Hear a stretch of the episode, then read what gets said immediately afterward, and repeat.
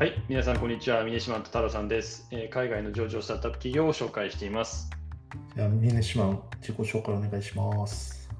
はい、峰島です、えー証券会社で株式アナリストをやっていました、えーよろしくお願いします。それでは太郎さん、自己紹介をお願いします。はい、太郎さんです。スタートアップ企業で代表をやっていました。よろしくお願いします。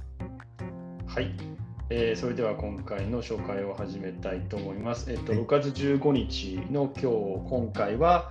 えーパランティアあーという会社のビジネスモデル編になります。はい、はい。では、まず、えーパランティアという会社、どんな会社ですか、太郎さん、お願いします。はい、そうですね。パランティアって聞くと、えっと、まあ、オサマ・ビンラディンのデータ分析で、えっと、まあ、なんですかね、彼を発見したっていうことで、まあ、えっと、まあ、会社自体は有名かなと思ってます。で、実際に関わったのは、まあ、どういうふうに関わったかっていうのは、まあ正直、うんえっと、公開されてないんで、まあ、若干ちょっと神話みたいなような話にも、えっと、なっています。ただ、この話の、えっと、真相はわからないものの、えっと、パランティアがこの噂をうまいこと使って、えっと、まあ、ビジネスをやってるっていうのも、えっと、逆にちょっと言われてるのかなと思っています。うーん。で、まあ、この会社、えっと、創業者がピーター・ティールで、まあ、以前も話したペイパルの出身ですね。で、実際に、えっと、まあ、えっと、ピーター・ティールが、えっと、ペイパルで、えっと、やってたことっていうのが、まあ、えっと、ペイパルって、えっと、まあ、送金とか、まあ、そういったのを、えっと、まあ、課金、えっと、決済だったりとか、そういうのをやってる会社なんで、まあ、そこでマネーロンダリングであったりとか、不正をするっていうのを、えっと、防止するために、えっと、ビッグデータとかを解析するっていうのをやってて、まあ、そこをベースにしてパランティアを創業したんじゃないかなって言われてます。うん、なるほど、そういうことですね。はい。あじゃあどんなサービスを提供してるんでしょうか？そうですね。まあ、簡単に言うと、顧客が持つビッグデータの、えっとまあ、分析を行うソフトウェア自体を、えっと、提供しています。で、えっと、まあ、その、どういった、えっと、分析をするかっていうと、えっと、データ自体っていうのは、まあ、えっと、無関係にいっぱいデータってあると思うんですけど、まあ、それを、えっと、系統的に統合して、で、短時間にまあ解析することで、まあ、オペレーションをまあ大幅に短縮できるようにするみたいな形です。で、えっと、実際には、えっと、ソフトウェアを顧客に提供して、で、しかもそれをカスタマイズしするエンジニアを、えっと、まあ、追加で提供して、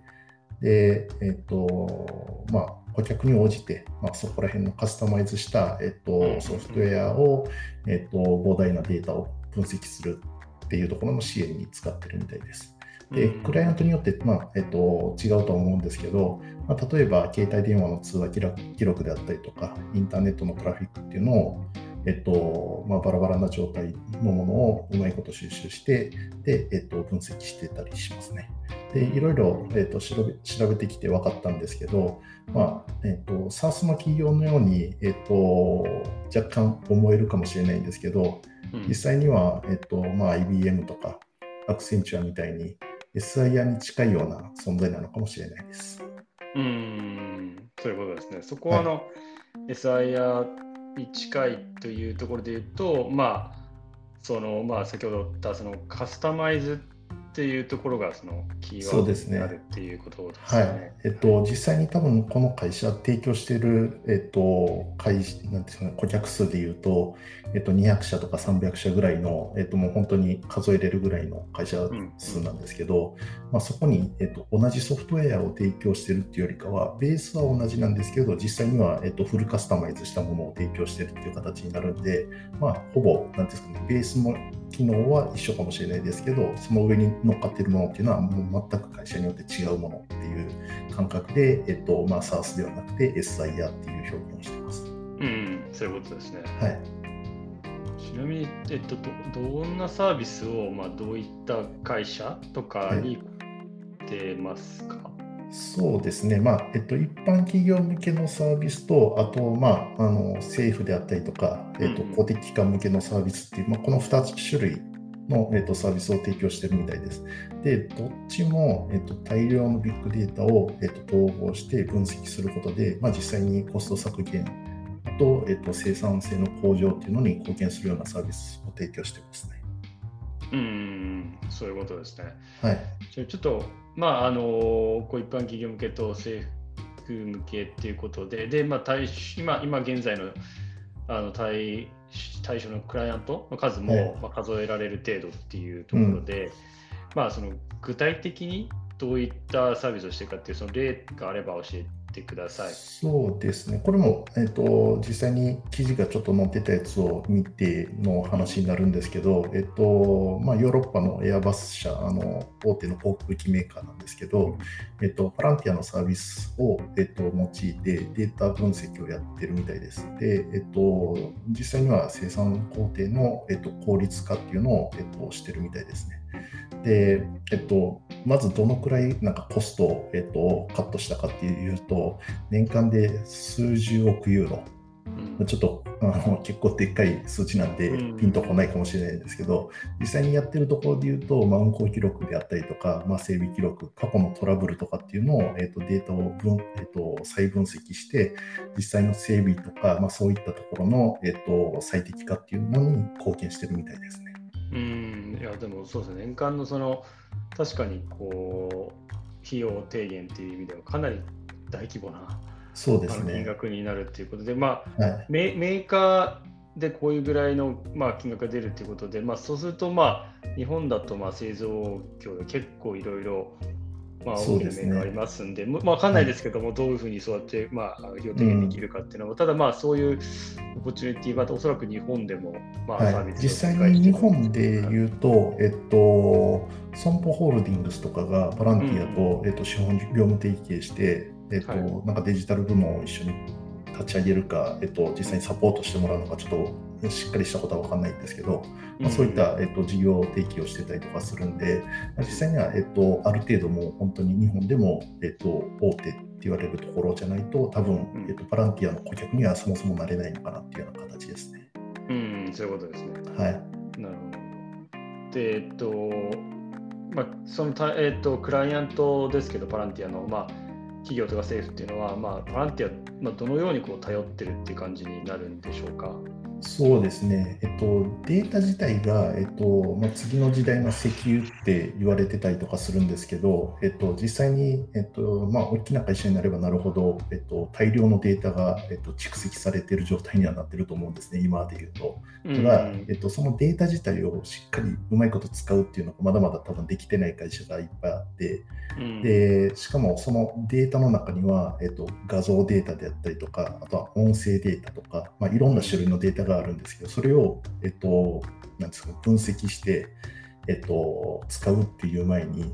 えっと、処理をして使える状態にしてあげないとダメなんですね。で、その、えっと、使える状態にするっていうのが結構めんどくさい作業で、実際、えっと、企業の中でデータ分析をしている担当者っていうのは、大体80%ぐらいがその分析前の、えっと、その整えるっていう作業を、えっと、やってるらしくて、実際に20%しか残、残りの20%しか、えっと、分析っていう意味でし、えっと、業務ができてない。まあ、ここの部分に、えっと、彼らは目をつけて、えっと、この80%の、えっと、まあ、なんていうんですかね、あまり生産性のない作業っていうのを、えっと、うんなんですかね、提供することによって、えっと、本来、企業側が、えっと、コスト削減であったりとか、効率のアップとか、まあ、そういったところに、えっと、本領を発揮できるような、えっと、ソリューションを提供しているという形ですね。そういうことですね。でも確かに、はい、さっきのエアバスの例とかでも、まあ、結局、その実際にどう効率化していくかっていうところの分析は、もちろんその彼ら自身が最も専門家でよく分かってるはずなんで、そのベースの部分の、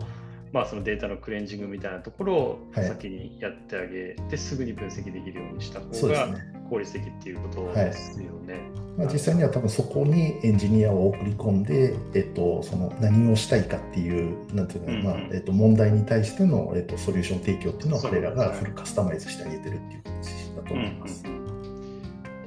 ん、で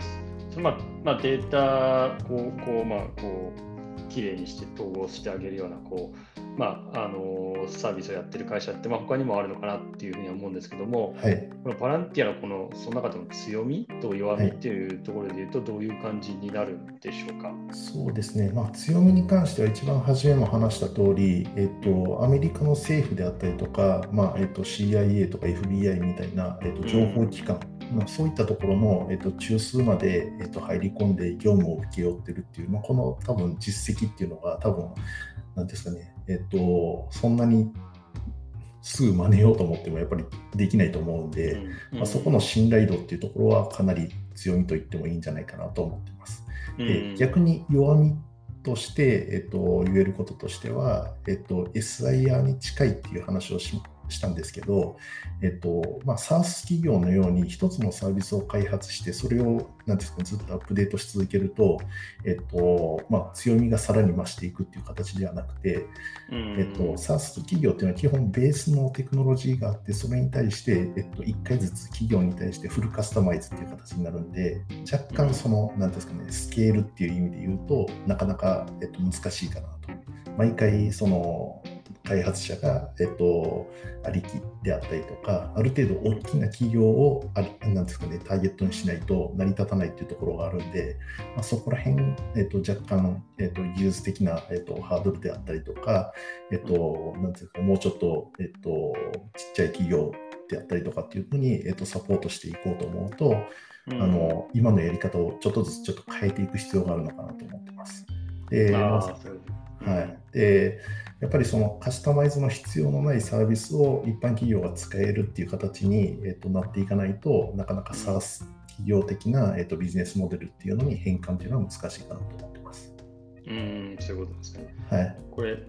パランティアとしては SaaS っぽいような形でスケールさせたいっていうような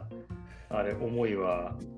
あるっていう感じ。どうなんですかね、正直なところ、えっと、うん、彼らの戦略を見てる限りは、えっと、うん、まあ、政権の中枢に入って、まあ、アメリカの政権の中枢に入っていったりとか、まあ、ある程度、その大きな会社の、えっとまあ、大きなそのなんていう業務の一部を受けようっていうところに、えっと、軸を置いてるような形がす、えっとまあ、見てるとそんな気がするんで、